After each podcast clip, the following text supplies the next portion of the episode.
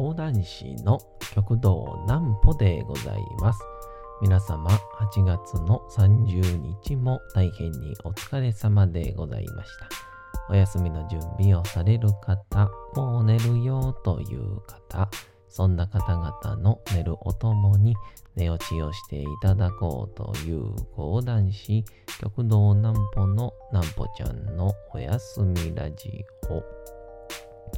このラジオは毎週月曜日から金曜日の21時から音声アプリサウンドクラウド、Spotify、Amazon Music、Podcast にて配信をされております。そして皆様からのお便りもお待ちしております。お便りは極道南歩ホームページのおやすみラジオ特設ページから送ることができます。内容は何でも結構です。ねえねえ聞いてよなんぽちゃんから始まる皆様の日々の出来事や思っていることなどを送ってください。ご希望の方にはなんぽちゃんグッズプレゼントいたしますので、住所、お名前お忘れなくと。えー、ということで、なんか無事夏のお盆に起こったなんか梅雨みたいなんが、まあ、明けた感じがいたしまして、えーまあ、さらに暑くなってきたんですけど、えー昨日、えー、コリクツ彦兵衛さんと、えー毎週日曜日、まあ、お休みする日もあるんですけど、えーやっていた、やっております、講談散歩というのがありまして、で、そこでの、えー会に、彦坂さん、彦兵衛さんが、えー551のアイス買ってきてくれまして、もうその、小豆バーの硬いのなんの、えー今日はそんな話でございます。なんぽちゃんの明日は何の日？さて、明日は8月の31日で、8月が終わりますね。はい。さて、8月最終日は、あどんな日なのでございましょうか？まあ、これですね。野菜の日。831野菜の語呂合わせにちなんで、全国成果物商業協同組合連合会など9つの団体や組合が8月31日に記念日を制定しております。栄養ある美味しい野菜を摂ることの大切さを再認識してもらうことが提唱されております。ちなみにドレッシングは野菜の上にかける調味料のことから野菜の日となる8月31日のカレンダーで上に位置することが多い8月24日はドレッシングの日として記念日に制定をされております。えー加えてドレッシングの日8月24日から野菜の日8月31日までの1週間はサラダウィークとされており、えー飲食店では野菜メニューが大盛り販売店では値引きおまけ付き企業では野菜レシピの紹介など各団体や企業などが野菜やドレッシングに関する独自イベントを展開しております。これもう一個だけこれ紹介しておきたいと思います。宿題の日。学べる喜びに気づく日。夏休みの宿題を夏休み最終日近くに終わらせる人が多いことから、世界中で子どもたちに教育の機会を提供する活動を展開している、えーイギリスのチャリティー団体 A World at School が、ハッシュタグ、Up for School キャンペーンの一環として、夏休み最終日となることが多い8月31日に記念日を制定しております。学べる環境があること自体の喜びにも気づいてもらいたいとの思いから展開されているハッシュタグアップフォースクールキャンペーンは世界中の約1000万人以上の人々が署名をした、歴史上最大規模の教育単元となっており、全世界すべての子供が質の高い教育を受ける権利があるという世界的な宣言にもなっておりますということで。まあ大体僕も、あの、夏休みの宿題は8月30日、31日でやってたタイプですね。結局は。うん。あれ、何の法則って言うんでしたかね。この期間があればあるほど、こう締め切りを設けない限り、作業というのは一生伸び続けるみたいな。何でしたっけね。こういう時にね、ググりながら喋るっていう、つ、伸び、つ、ける法則。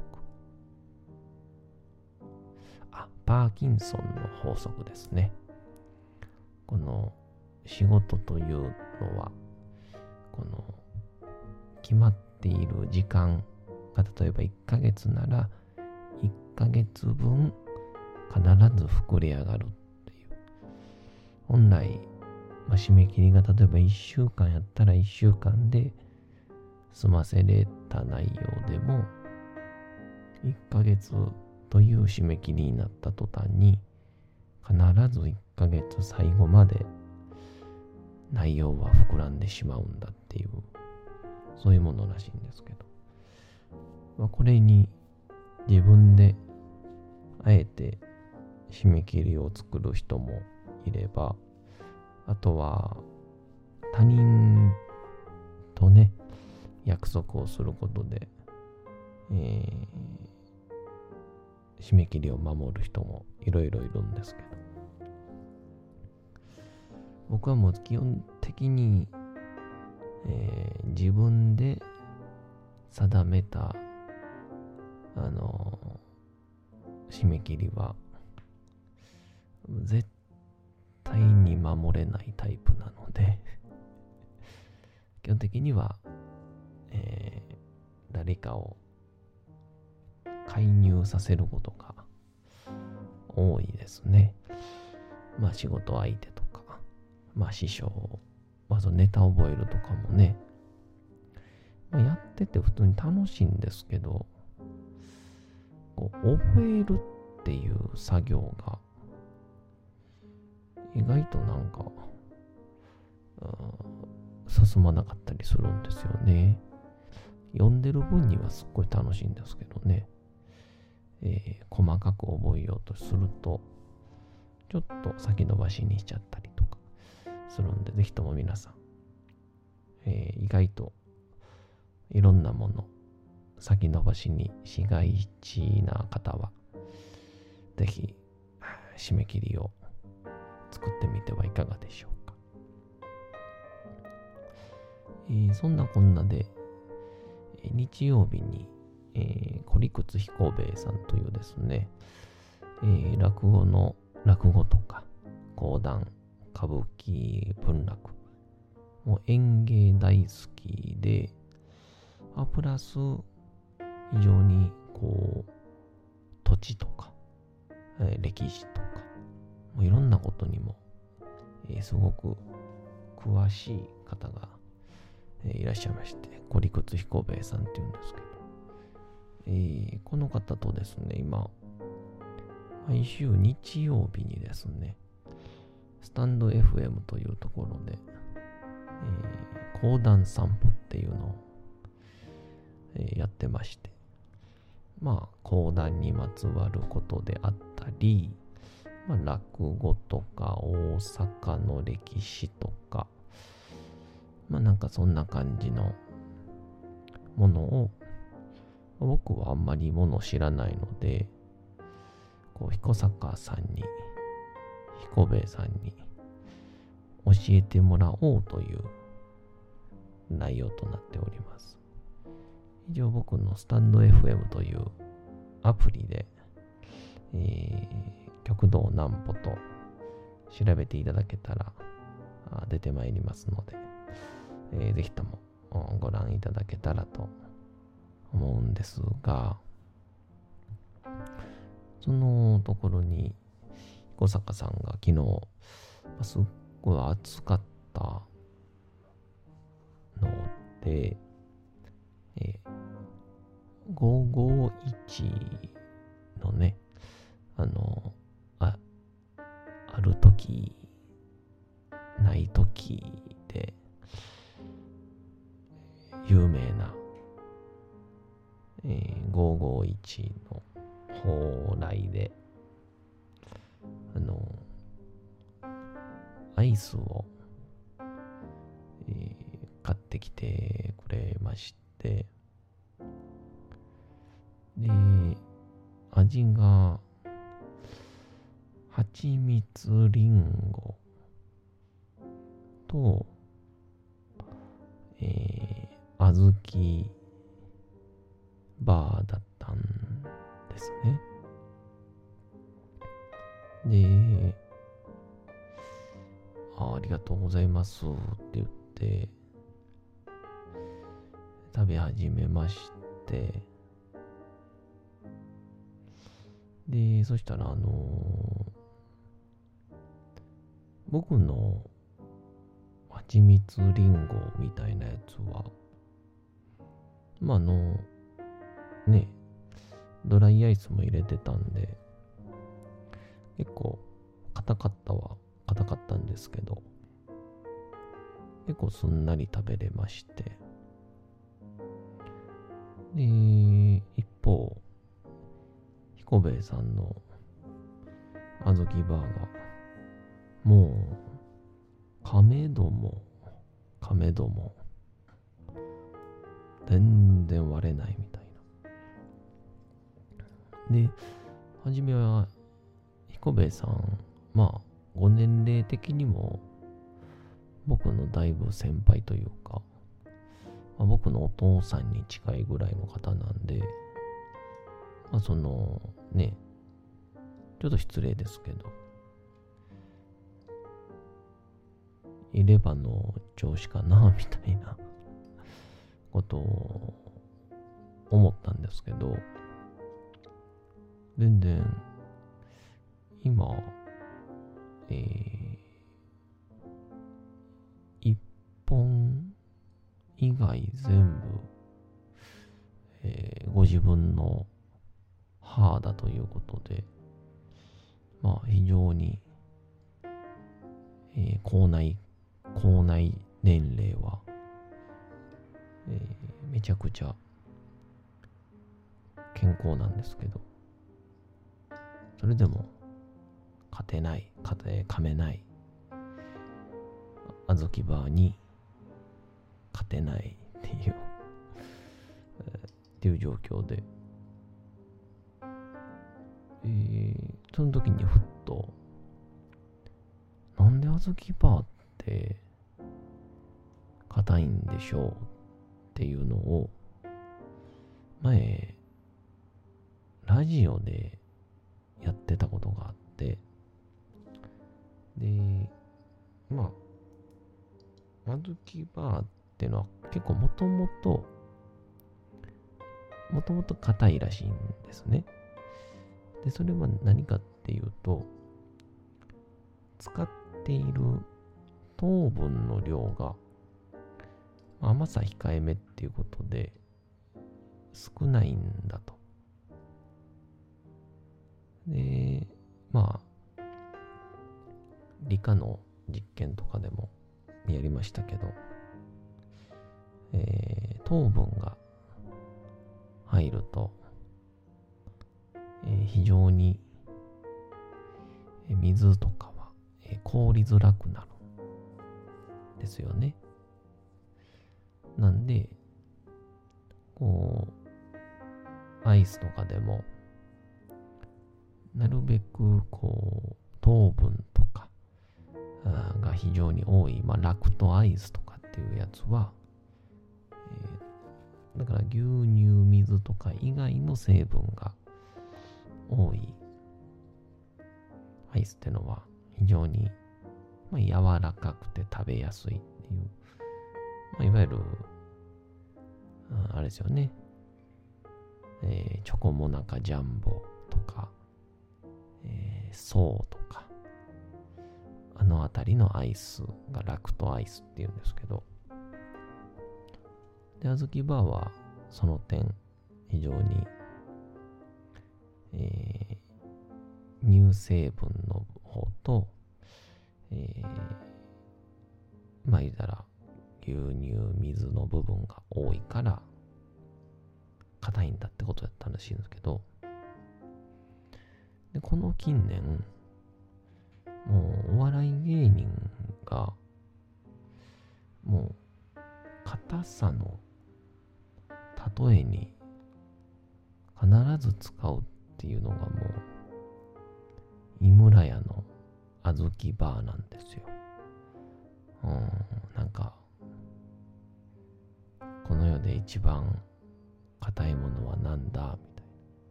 ダイヤモンド。ちげえよ。井村屋の小豆バーに決まってんだろうみたいな。そういうことを言ったりするんですけど。で、この近年、これマジなんですけど、確実に昔より、えー、小豆バが固なってるんですよ。で、僕の予測では、まあ、ある意味、硬さが売りになったので、まあ、ある意味、硬さをこう、極めていこうとしたのかなって思ってたんですけど、ラジオでこの前やってたのが、なんか、井村屋は毎年必ず商品開発部門でのこう会議があって何か一つ改善をしていくってのがあるらしいんですね。っていう中でアイスとかまあこういうお菓子類は、まあ、どんどんどんどんみんなまあダイエット低カロリーあとは無添加物っていうのを好む時代になってきたから、えー、甘さ控えめをさらに強調していきましょうっていうので糖分を減らしたらしいんですね。まあそれがゆえに、えー、小豆バーはえー、ダイヤモンドよりも硬くなったそうですね。えー、で、まあ、それ村屋に限らずですけど、あずきバーで、まあ、彦坂さんの、まあ、歯が、まあ、砕け散りそうになったんですけど、まあ、この暑さのおかげで美味しく小豆バーを食べれました。彦坂さんごちそうさまでした。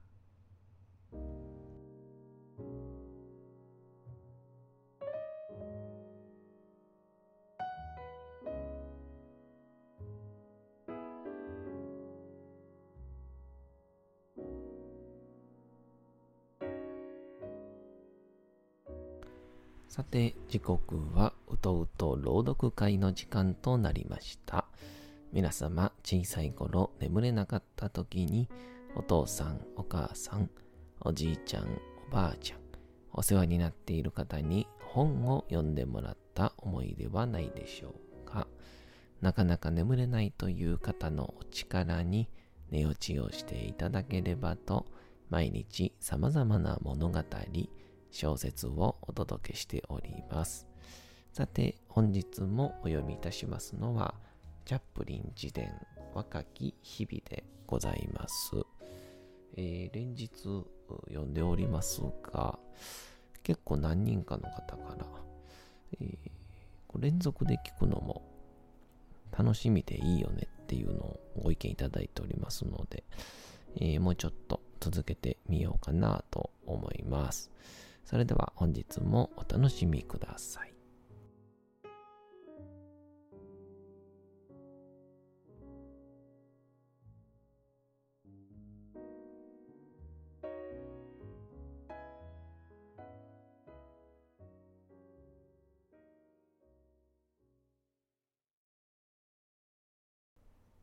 チャップリン自伝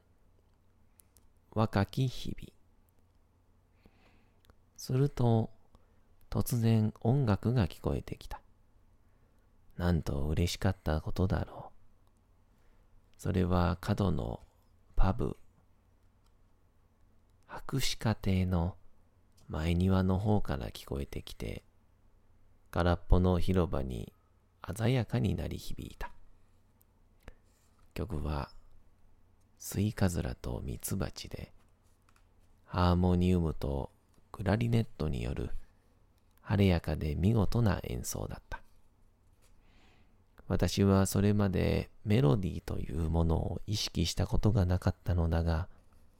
この曲は美しくて叙情的なだけでなく快活で楽しく心が温まるような頼もしいメロディーだったので、私は絶望的な思いをかり忘れて道を渡り、学士がいるところまで歩いていった。ハーモニウムを演奏していた男は盲目で、目があったところは傷ついたくぼみしかなく、クラリネット奏者は苦々しい顔つきの酔っ払いだった。演奏はあっという間に終わり、彼らがいなくなった後の夜の寂しさは前にも増して深まった。力なく疲れ果てた私は、道を横切って家に向かった。もう家に誰か戻っているかなどどうでもよく、ただ早く寝たいという思いでいっぱいだった。その時、前庭の通路を家に向かう人影がぼんやり見えた。ルイーズだ。彼女の幼い息子もその前を走っている。ルイーズは片足を引きずり、体を大きくかしげながら歩いていた。その姿に私は驚いて、事故にあって足を怪我したのではないかと心配になったが、やがて彼女がひどく酔っていることに気がついた。バランスを崩して歩く酔っ払いを見たのは、それが初めてである。そんな状態のルイーズには、出くわなさない方が得策だと思い、彼女が家の中に入るまで待っていたら、そのすぐ後、家主のおばさんも帰ってきたので、彼女と一緒に家に入った。暗くなった階段を見つからないようにこっそり上がったつもりだったが、ルイーズがふらつきながら踊り場に出てきた。一体全体、どこへ行くつもりだい？と彼女は言った。ここはあんたの家じゃないよ。私はそこに立ち尽くした。今夜は、ここで寝るんじゃないよ。お前たちには愛想が尽きた。とっととここから出ておいき。あんたも、あんたの兄貴もね。あんたの父親に面倒を見てもらうがいい。私は一瞬も躊躇せずにきびすを返すと、一階に降りて家を後にした。もう疲れてなどおらず、すっかり活力が戻ってきていた。父が800メートルほど離れたプリンセズロードにあるパブ、ザ・クイーンズヘッドをひいきにしていると聞いていたので、見つけられることを願って、その方角に歩き出した。街の火を背にし、私に向かって歩いてくる父のシルエットが目に入った。さて、本日もお送りしてきました、なんぽちゃんのおやすみラジオ。というわけでございまして、8月の30日も大変にお疲れ様でございました。明日も皆さん、街のどこかでともともに頑張って夜にまたお会いをいたしましょう。なんぽちゃんのおやすみラジオでございました。それでは皆さんおやすみなさい。すやすやすやーん。